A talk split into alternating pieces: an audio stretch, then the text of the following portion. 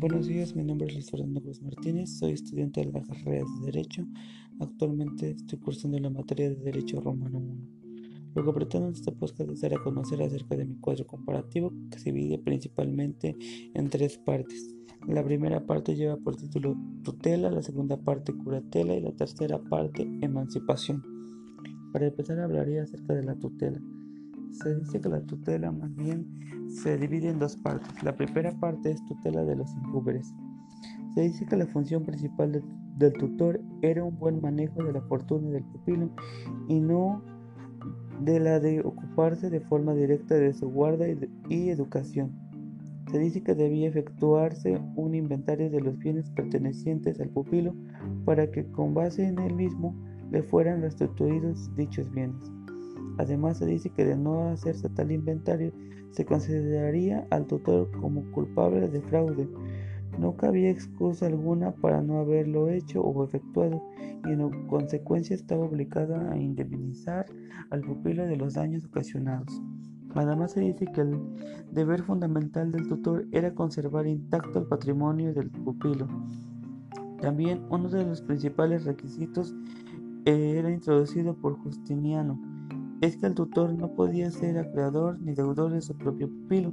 También se dice que el poder dado, al tutor no es equivalente a la patria potestad, sino más bien una facultad que tiene como objeto la protección de los pupilos.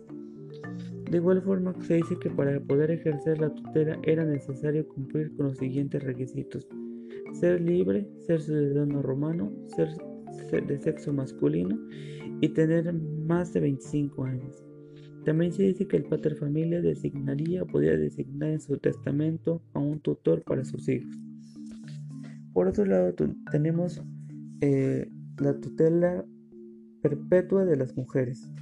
Se dice que la mujer en principio estará siempre bajo la tutela de una persona, puesto que su capacidad estaba limitada para llevar a cabo determinados actos que pudieran comprometer su patrimonio.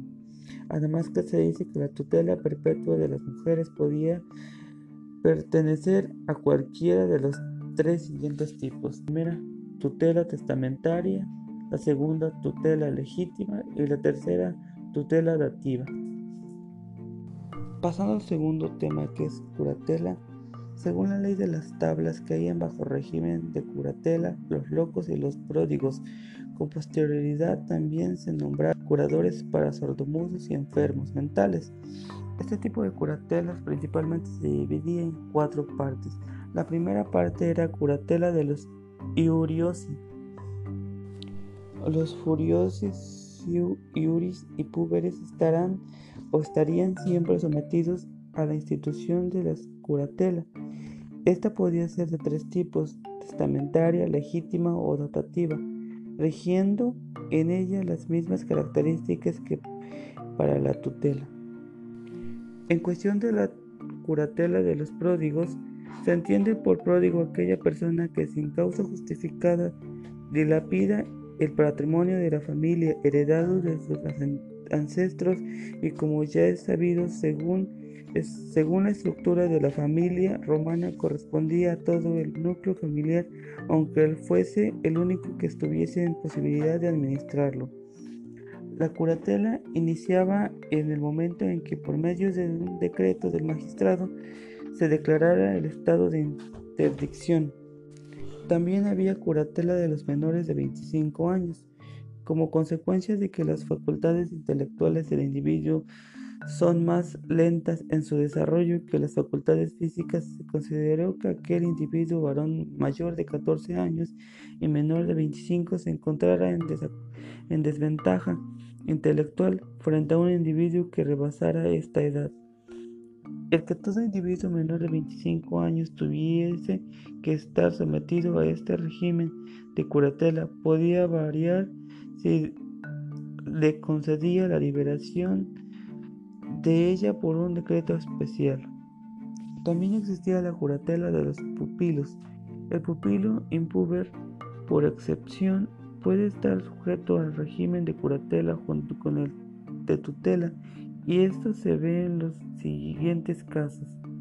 1. Si existe un proceso entre el pupilo y el tutor. 2. Si el tutor interrumpía temporalmente su tutela. 3. Si el tutor no era capaz de administrar los bienes del pupilo. Pasando a la tercera comparación, que era emancipación, se dice que emancipar a un hijo en la época primitiva no era precisamente un premio, sino un castigo. Significaba excluirlo de la, de la familia y de la sacra privata, algo que no se podía tomar muy a la ligera. El acto de emancipación consistía en que el padre vendiera su hijo a una persona de su confianza. Esto lo podía realizar tres veces posteriormente a esto, el hijo quedaba automáticamente emancipado.